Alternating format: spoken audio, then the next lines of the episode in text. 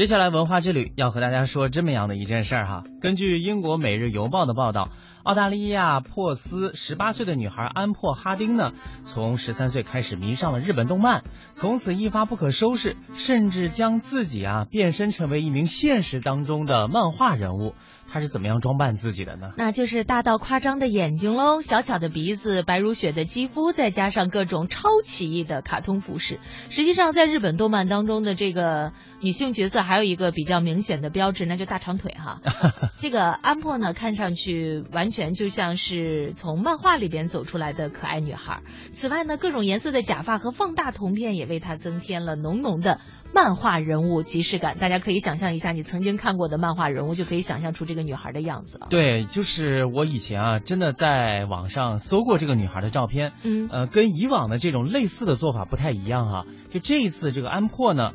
她基本上打扮的这种装扮哈，没有让人觉得特别的不协调啊啊，就是很自然。我们小时候啊，因为现在看动画片真的是少了，看日本动漫的时候呢，总觉得里边的这个女孩的形象是非常好看。呃，就是像像那个美少女战士月亮，好遥远，一不留神 暴露暴 暴露年龄。哈。啊呃，的确，在这个动画片里边的时候，看着他们是很好看，但是你在现实生活里边，这样的身材比例和这样的长相的话，它一定是显得不太协调的。嗯说句实话，因为我当时有一个同学是练跳高的，啊，腿非常的长，嗯上身比较短，这个在动画片里边一定是非常好看的，对不对？对。但是在现实生活里边，我们觉得腿有点太长了。是，那不管怎么说，说这个女孩现在完成了自己的大变身哈，呃，应该说和她原装的这个样子有了很大的变化。她的身边的朋友呢，居然对她也非常的支持啊，呃，她的家人和朋友非常支持她按照自己的喜好做自己。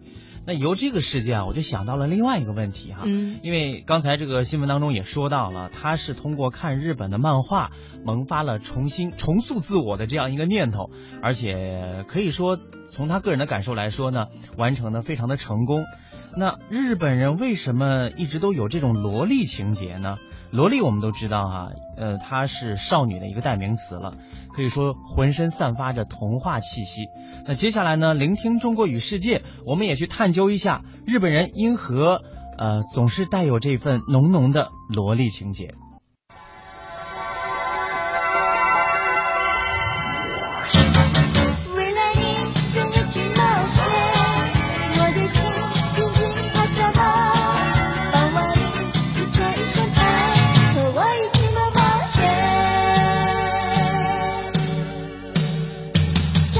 这首歌大家都很熟悉吧？嗯，酒井法子，啊梦冒险。哎呀，这个说起来，实际上也是一个挺久远的名字了，对这个，我个人把这个酒井法法子哈，当做女神。不是堪称是呃萝莉的鼻祖。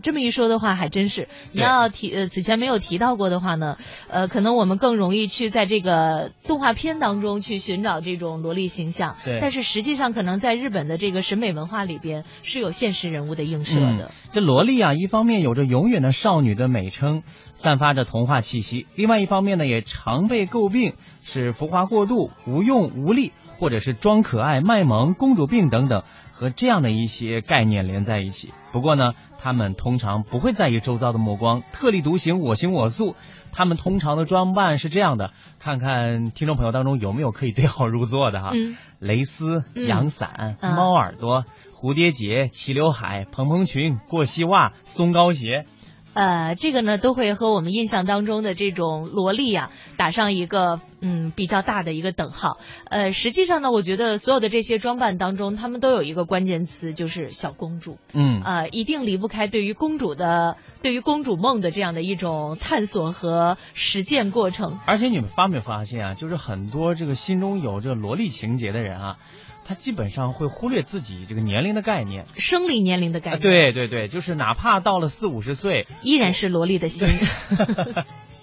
就像我们有的时候开玩笑说，像这个著名的歌手周杰伦心里住着一个小公举一样啊。实际上呢，我觉得可能很多人的心目当中也一直会住着一个萝莉，不管这个萝莉到底长成这个实际年龄长成了什么样子。现在呢，你要是行走在东京繁华的商业区，尤其是那些年轻人聚集的地带，不出三分钟啊，你必然能够看到一枚或者是一枚以上的萝莉。其实这个量词用的也蛮有意思的嗯哈，我们管萝莉叫一枚，或者是一朵。啊，挺好玩的。他们或者是粉嫩娇羞，或者是高贵不羁，或者是可爱呆萌。实际上，这个也是我觉得互联网催生了这样的一些文化。比方说呆萌，现在在网上很受推崇。嗯，呃，于是呢，在现实生活里边也会有很多的人希望自己拥有这样的气质。那他们有的独行，有的结伴，宛如从动漫当中走出来，可以说呢是日本街头一道非常惹眼的风景。呃，实际上我想跟大家说的是，因为现在这个年轻人彼此之间文化交流的也比较的呃这个频繁嘛频繁，，嗯，呃，在北京也会有很多的这种。呃，cosplay 的这种对对对这这种活动哈，比方说北京奥林匹克公园或者是奥林匹克森林公园，都国家会议中心那儿也都有这。样，就有的时候当这种他们聚集的时候，呃，因为他们会乘坐地铁到那儿嘛，我们嗯会在地铁里边看到很多这样的萝莉。回头率特别高。，对，就是他们会穿着很短的那种裙子，然后呢嗯穿那种长筒袜嘛。呃，有的时候那个假发的颜色也蛮蛮吸引人的，比方说粉色啊嗯等等这样的一些这个颜色，哎呀，看起来我觉得 真的是让人眼前 一亮。我们先来溯个源啊，嗯就是“萝莉”这个词儿是怎么来的？目前呢是有比较主流的说法，是出自弗拉基米尔·博呃纳博可夫的小说叫《洛丽塔》。这本小说啊曾经被改编成电影，它还有一个中文的电影片名叫做《一树梨花压海棠》。呃说到这个名字，可能内地的朋友了解的会更多一些，因为在内地啊，这部电影就是以这个名字呃来走向我们的视野的。小说呢，描述了一名中年男作家迷恋上了十二岁少女洛丽塔的故事，而后洛丽塔简称萝莉就成了小女孩、少女的代名词。一般的年龄哈、指的是生理年龄是在十到十六岁，但是呢，年龄并非是界定萝莉的唯一条件。早在上个世纪八十年代，日本的流行杂志在关于萝莉衣着的介绍当中就提到了，着装和言谈举止保留有少女特征的一定年龄的女孩，呃，或者说女性都可以称之为萝莉。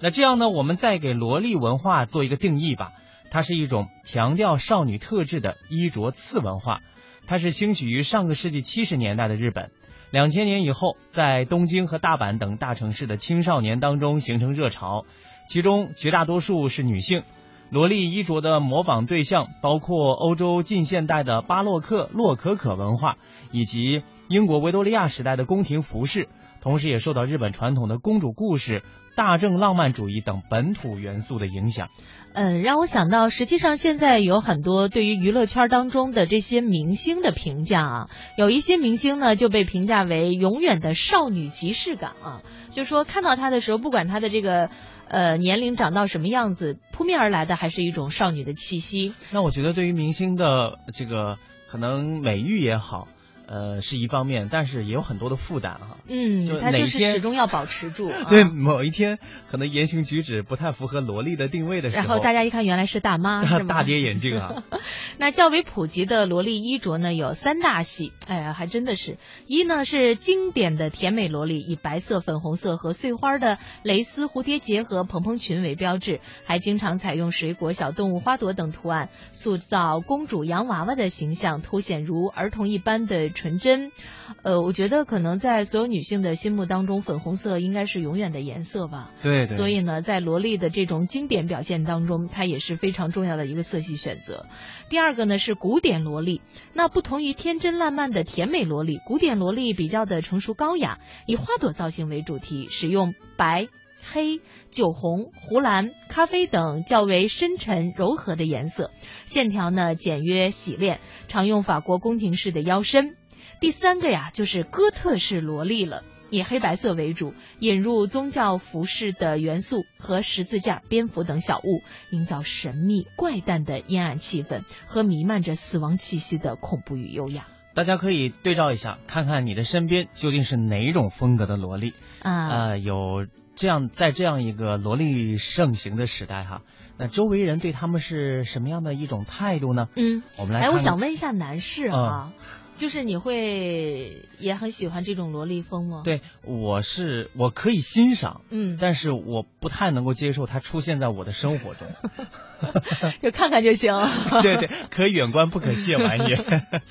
呃，在日本哈、萝莉一族有着非常强烈的自我认同。呃，但是呢，日本并不是所有人都特别认可这种萝莉文化。嗯日本少女作家第一部以萝莉文化为主题的小说《下期物语》的作者玉本野原，他就说哈，萝莉们其实很反感 cosplay 和女仆装，因为这两种呢都有通过部分裸露或者是某种性暗示取悦男性的倾向，这不仅毫无少女之心，还显得功利和轻浮廉价。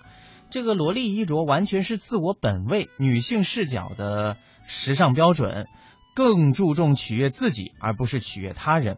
看来这是正牌的这个萝莉，呃，我们姑且算它是个萝莉教吧，这教要打个引号啊。他们对于萝莉的定位，呃，应该说是非常自尊的，嗯，是不可以以取悦别人而作为自己存在的价值的。就是人家没有说为悦己者容，是吧？嗯，人家呢都为的是自己。所以我在想哈、如果周围有一些反感萝莉的人，嗯，是不是就因为很多自以为自己很萝莉的人，他往往往往就犯了这个忌讳？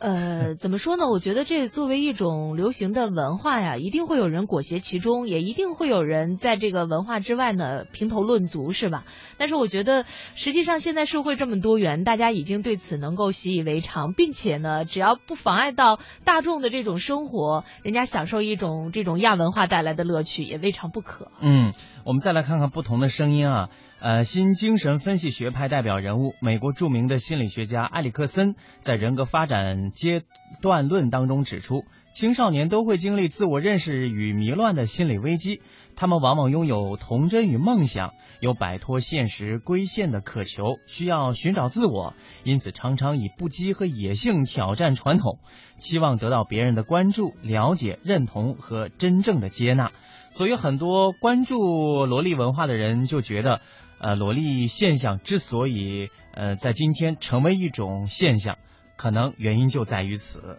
呃，我们说了这么多萝莉文化，接下来呢要给大家说一说萝莉文化圣地在哪里可以看到正牌的萝莉。在哪里可以看到正牌的萝莉呢？比方说，在东京的一些地方啊，像元素、秋叶原以及电影《下期物语》的拍摄地茨城县下期，都是日本的萝莉文化圣地。萝莉界呀、也有自己的潮流宝典，就是植田裕子的《萝莉塔衣装道乐一》，还有《萝莉塔衣装道乐二》，以及月刊《哥特萝莉塔圣经》等等多种杂志，专门介绍萝莉衣着配饰，甚至。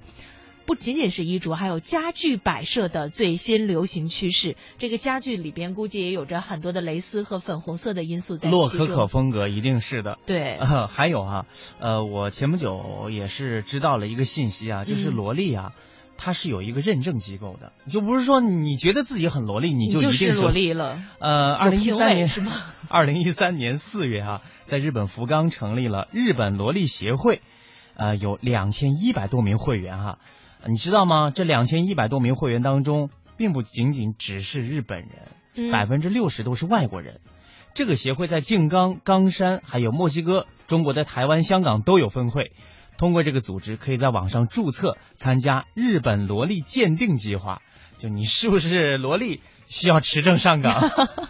或者是说持证受到大家的一个认证啊。今天呢，我们也是给大家介绍了一些有关于萝莉文化当中的内容。我觉得作为生活当中，呃，可能是你一种摆脱压力的一种方式，或者追求自我价值的一种存在感啊，嗯都是可以接受和理解的。但是我觉得萝莉只只可以成为你生活的一面，对，不可以你成为你生活的全部。比方说，你已经上班了，是吧？已经正式踏入了职场，那么你在上班的时然后就不要穿着这种萝莉的衣服去，这样可能会对别人也造成很大的一种困扰。